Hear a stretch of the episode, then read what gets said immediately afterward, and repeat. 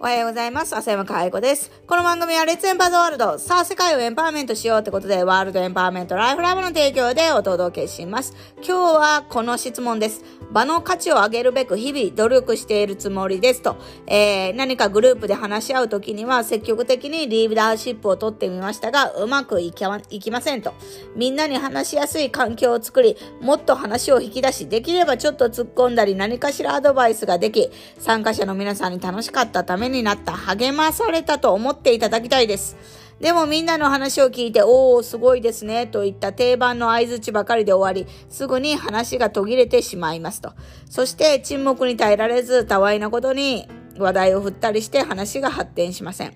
ただ、全員に話してもらって発表者を決めて時間内に終わらせないとという意識は常にあり、これだけはできているのですが、内容の質が全くダメ。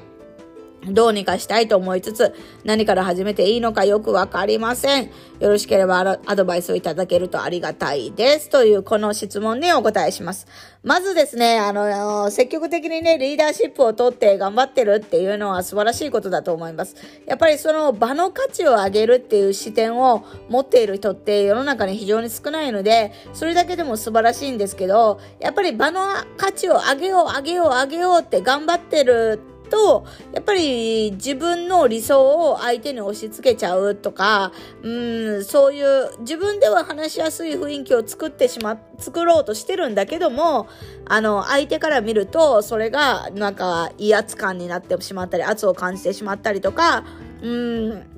その場を見てないから何とも言えないんですけど、その正しくなければならないとか、ちゃんとしないととか、そういうのを与えてしまいがちになりますよね。特に、あの、世の中から認められているというか、ある程度の結果を出してて、えー、ね、あの、自分がどう思ってるかっていうよりも、周りがすごいねって思ってる人であればあるほど、やっぱり自分が、あの、積極的に喋ると、その場が、なんていうかか、その人の話を聞こうとなってしまって、発言がしにくくなるっていうことはよくある話なんですよね。で、本当に、なんていうか、大事なことっていうのは、やっぱり自分が作り出したい場っていうのが、お互いに了解があるかどうかっていうのはすごい大事なんですよね。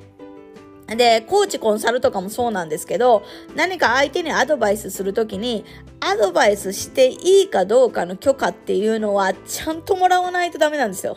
相手がその、えー、聞くタイミングになっていないときに、こっちからアドバイスすると、あいつうざいって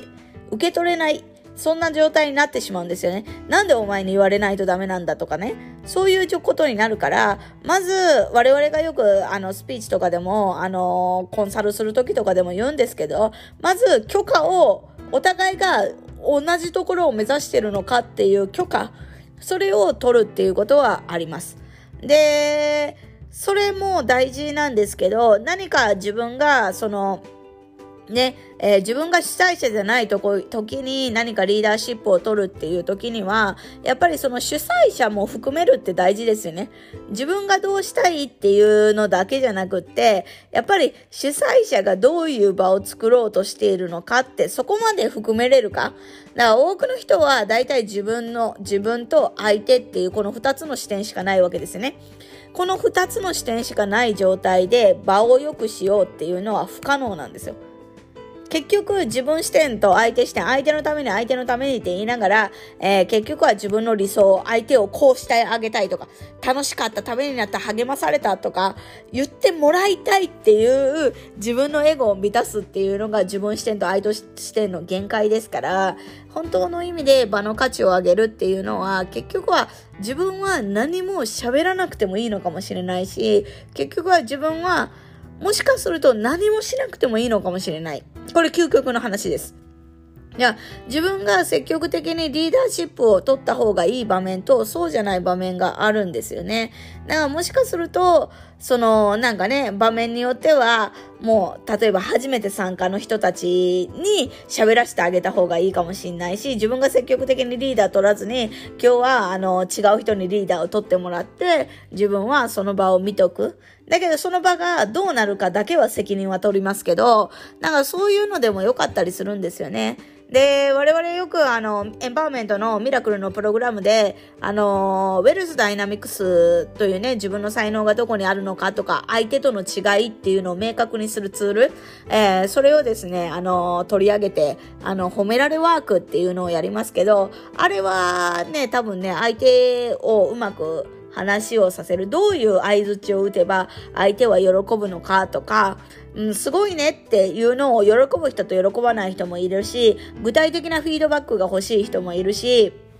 うん、具体的なフィードバックをやりすぎると、それ説教ですかって思う人もいるわけですよね。だからあれをうまく活用するっていうのはすごい大事ですよね。うん。だから本当に自分の言葉のボキャブラリーとかも増やすっていうのはもちろん大事なんですけど、うん、そんなに気負いすぎない方がいいんじゃないみたいな。うん。だからなんか、リーダーシップっていうと、やっぱりなんか本人が積極的に前に出るっていうことを捉えがちだけど、実はリーダーシップもいろんな種類のリーダーシップがあるので、もっとなんていうか自分と相手に固執しないでですね、自分の理想をもしかすると相手に押し付けてしまってるかなって、あの、この文章から考えるとね、捉えれるかなと思います。ですから、自分と相手という二項対立から抜け出してですね、